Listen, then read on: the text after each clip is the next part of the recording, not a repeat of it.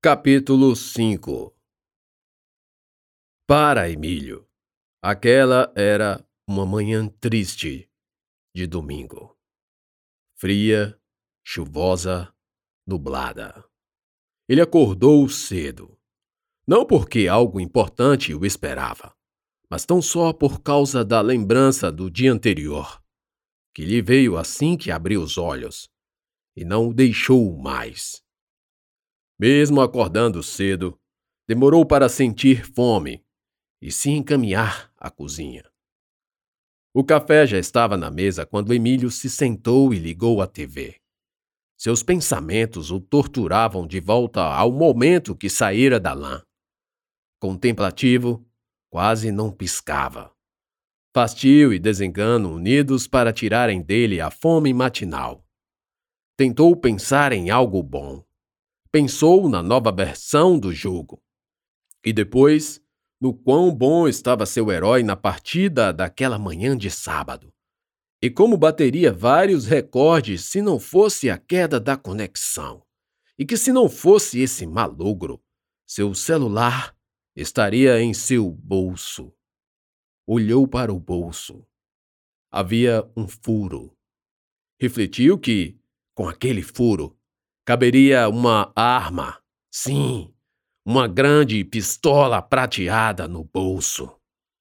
Então começou a sonhar, de pálpebras imóveis, como se fosse algo ou alguém invencível, indestrutível, pronto para repelir qualquer agressão. E em meio aos devaneios, a imaginação fértil diminuía a frustração dava-lhe até uma sensação de alegria. Um desejo de vingança, uma ideia de elaborar várias formas de acabar com seu inimigo, mesmo sabendo que a imaginária reação jamais se concretizaria. Do bom sonho, um pedaço de regozijo ficava. Juntou peças de filmes e situações em que seus heróis saíam vencendo. No sonho, em plena vigília, Emílio imaginava-se respondendo ao seu algoz. Ei, você! Me dá o celular!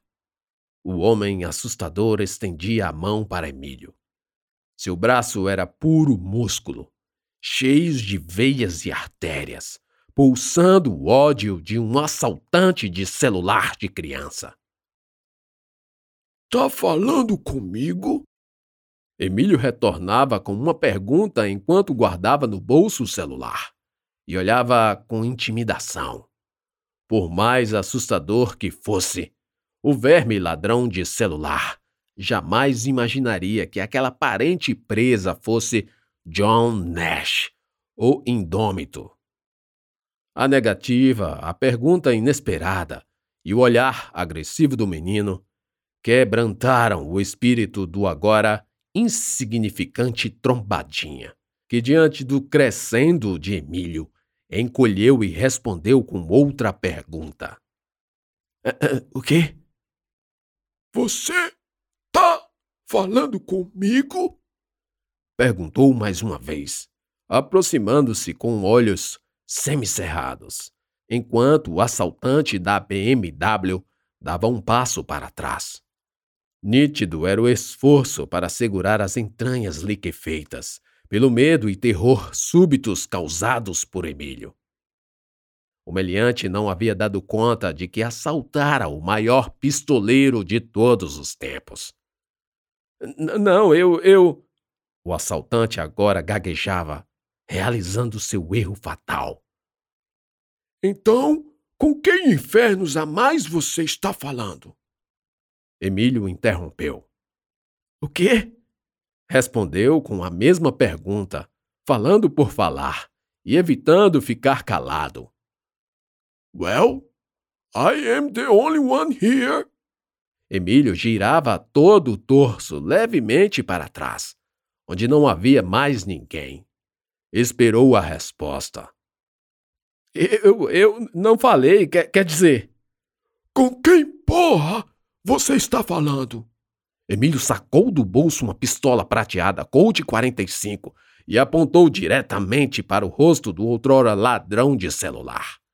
A arma brilhava à luz do sol e quase não cabia na mão do menino, que a segurava sem balançar um milímetro sequer.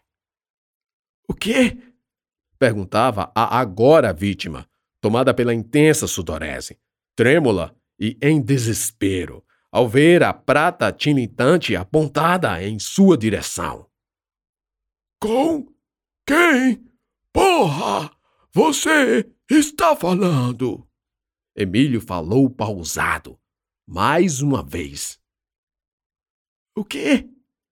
Digo o que de novo? Digo o que de novo? Eu duvido! Eu duvido, Eudó, você dizer o que novamente, seu filho da puta! Meu filho, o pão com queijo vai esfriar.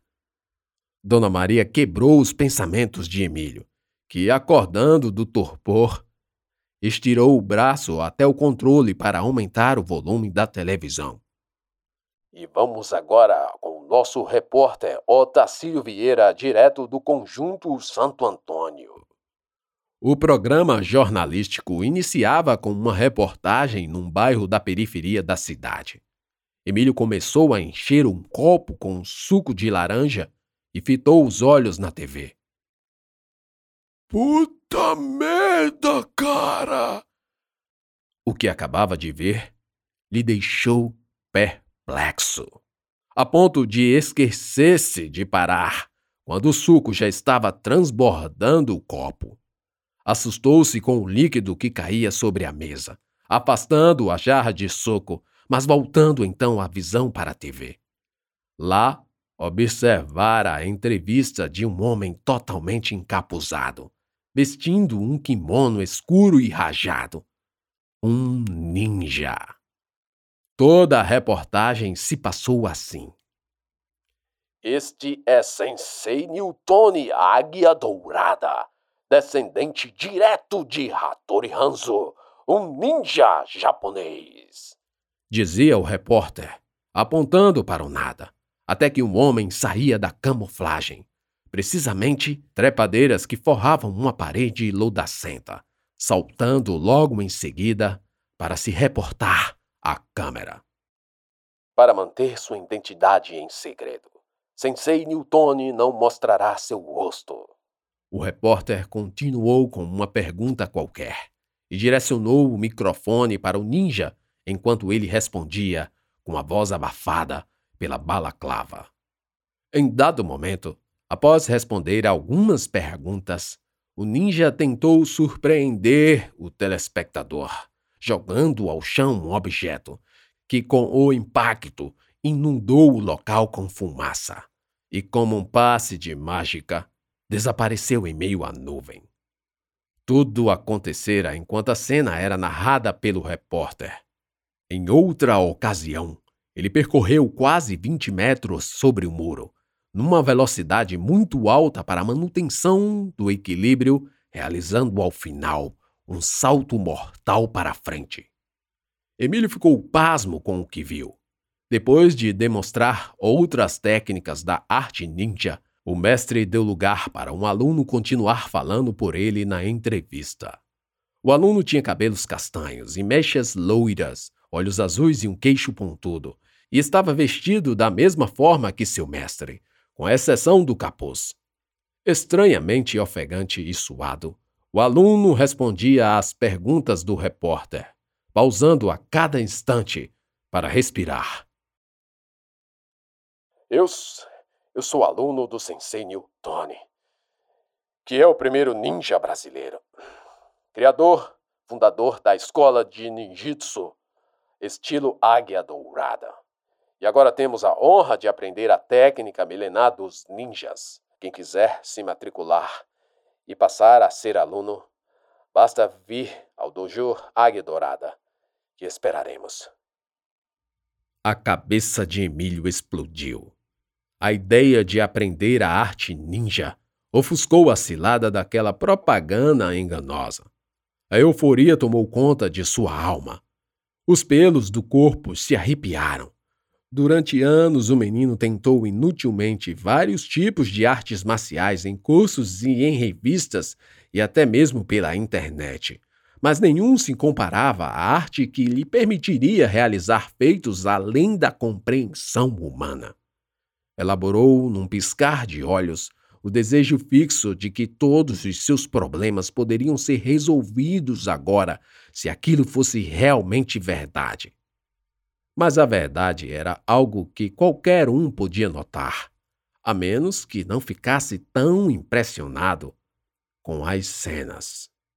Não era o caso de Emílio, resoluto e firme de que, sem dúvida, tornar-se-ia um ninja terminou o café e saiu. Uma semana depois do último encontro com Bozo, Johnny não conseguiu juntar todo o dinheiro. Após muito esforço, recolheu uns 40 mil. Muitos de seus devedores não tinham a mínima condição de devolver todo o dinheiro que Johnny emprestara. Sem contar com aqueles que se esconderam, como Fausto, e de quem Johnny deixaria para cobrar depois, se ainda estivesse vivo. Mesmo assim, era preciso ir ao encontro de Bozo. A confiança em Farias dava um raio de esperança a Johnny, pelo menos para respirar um pouco mais. O problema ficaria grave, muito grave, se Johnny não atendesse ao chamado. Não foram poucas as histórias de devedores que sumiram e nunca mais apareceram. Até aí, tudo bem. É comum o sumiço daqueles que, obviamente, pretendem fugir de Bozo. Acontece que não tardava para reaparecerem encaixotados no mogno, ou pinho, ou papelão. Isso quando apareciam. A BMW quase atolou na estrada de barro e chegou suja de poeira e lama a sede de uma das muitas fazendas de Pozo. A porteira estava aberta. Ninguém foi recebê-lo. Johnny podia ver de longe o carro picape estacionado perto de um curral, onde vaqueiros vacinavam vacas. Choveu bastante e o chão de barro estava completamente alagado e escorregadio. Um dos vaqueiros, ao ver a aproximação do carro, alertou Johnny que era melhor ele deixar o veículo no capim, já que o trator estava muito longe para desatolar se o imprevisto acontecesse. Do capim para a sede iam mais uns 200 metros. Johnny desceu da BMW e caminhou com cuidado pela lama, até chegar à pequena escada da entrada da casa. Era uma casa típica de fazenda, muito simples em sua construção. Os tênis de Johnny ficaram sujos, e enquanto ele tentava tirar um pouco do barro antes de entrar, a porta se abriu. Farias veio em sua direção para recebê-lo. Como vai, meu jovem? Disse como se a diferença entre a idade deles fosse lá essas coisas. Ainda estou vivo. E como disse a você, não consegui tudo. Não se preocupe, Johnny. Você também é meu convidado. Venha, entre. Dentro da casa, pouca mobília decorava o ambiente. Apenas móveis velhos e inúteis às atividades dos vaqueiros e trabalhadores. Os dois caminharam pela grande sala. Estava bem clara devido à luminosidade de várias janelas, todas abertas.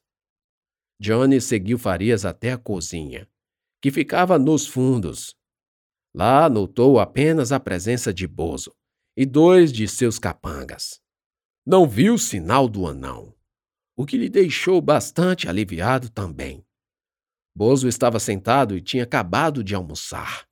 Um dos jagunços permanecia encostado na janela aberta, de costas para o interior da casa, observando a paisagem campestre. O outro palitava os dentes, avistava pela janela o outro lado. Bozo acendeu um cigarro e encheu uma xícara com café quente. Quer um cafezinho? Perguntou a Johnny enquanto segurava a aba da xícara e a levava à boca. Momento raro de se ver. Poucas vezes se via tão descontraído. Mal presságio, ninguém saberia dizer. De toda forma, a conversa fluiu bem. Não, obrigado. Aqui está tudo que consegui juntar em uma semana. Johnny se adiantou, sem esperar que a ansiedade diminuísse com o tempo. Além disso, eu tenho o carro lá fora. Apontou para a janela. Apesar de financiado, posso vendê-lo por uns 140 mil e quitar o débito com o banco. O que sobrar eu passo como pagamento. Johnny, seu carro não vale isso tudo. Farias retrucou. Além disso, para quitar o financiamento, e eu já me certifiquei disso, é necessário muito mais do que o carro vale. Mas não se preocupe, senhor Bozo. O restante está a caminho, e logo minha conta será quitada. Johnny disse com aparente segurança. Sentiu-se bem com a atuação. Evitou e conseguiu falar tudo sem gaguejar, o que era importante. No fundo, acreditava que ganharia mais alguns dias, quem sabe mês ou meses. Bozo fechou um pouco os olhos e sugou o café quente com a ponta dos lábios rachados pelo sol, fazendo um bico horrível. O longo e destacado barulho do borbulhado da sucção quebrou o silêncio, incomodando Johnny.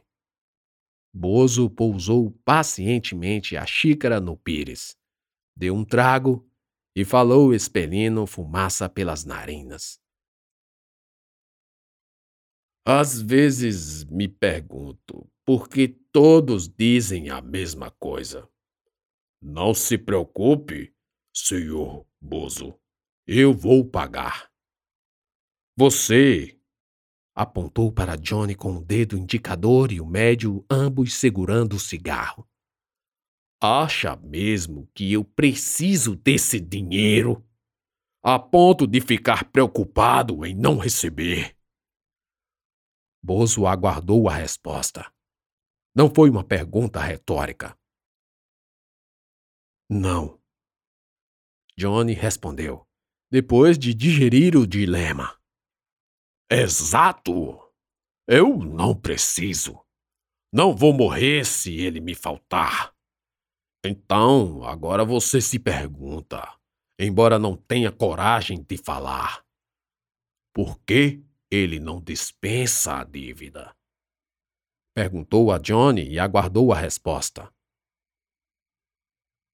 Porque Johnny hesitou e Bozo interrompeu. Em 1950, eu nasci no lugar onde a chuva caía uma vez por ano. Quando caía? Não posso falar muito sobre esse tempo, pois as memórias foram apagadas de alguma forma. Só sei que sobrevivi a tudo e hoje vivo com muito menos do que você pode imaginar. Eu não vou mentir para levantar o meu ego, bradando aos quatro ventos que tudo que tenho é consequência somente do trabalho. Não, não é.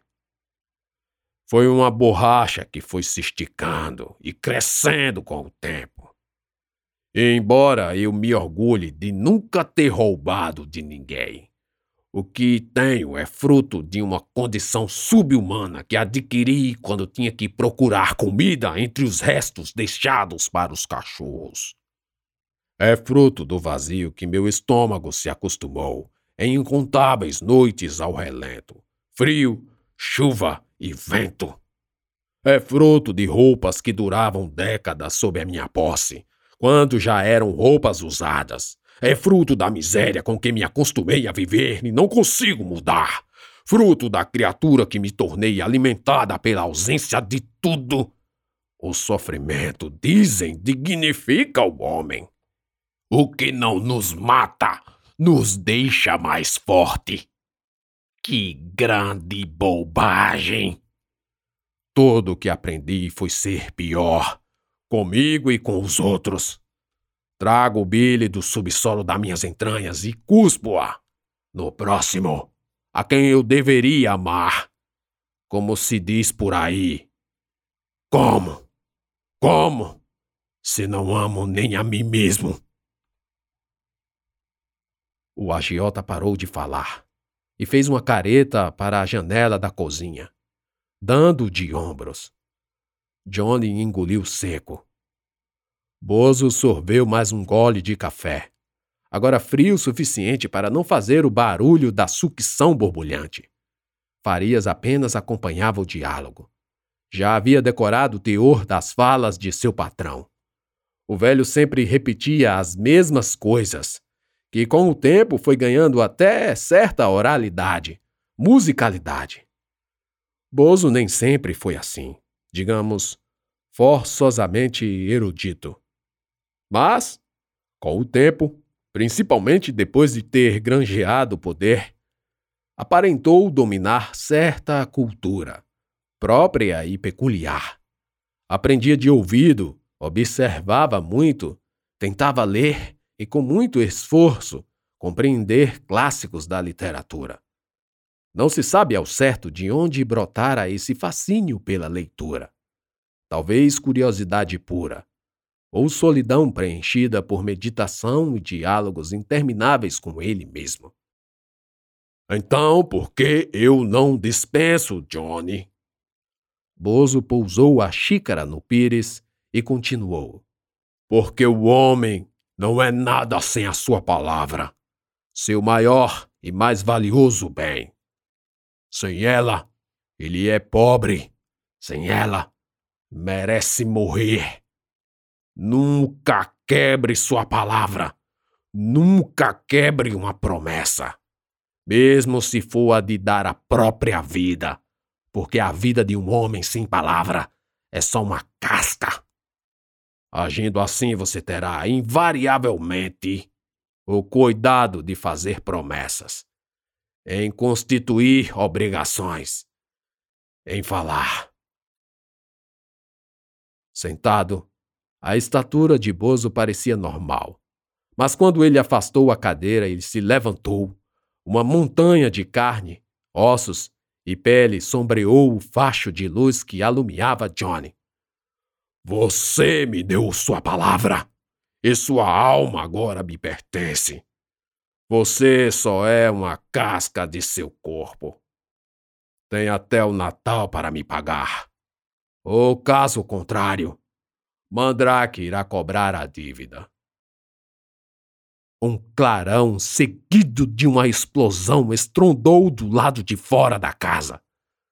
Johnny sentiu seu corpo gelar com a quantidade de pensamentos simultâneos, mesmo sabendo que lhe havia sido dado tempo suficiente para pagar a dívida.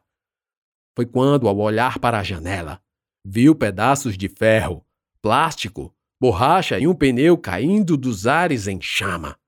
Levantou-se rapidamente da cadeira e correu para a janela. Notou sua BMW consumida pelo fogo. Não, não, não! Por que você fez isso? Johnny pôs as mãos na cabeça enquanto meneava negativamente. Seus músculos se contraíram. Ódio e medo o tomaram de assalto. Quando se virou para Bozo, os capangas já estavam com armas em punho, precavidos para qualquer atitude impensada de Johnny. Seu filho da puta miserável do caralho! Não precisava! Não precisava fazer isso! Falou para Bozo com ódio no olhar. Sabia que poderia morrer.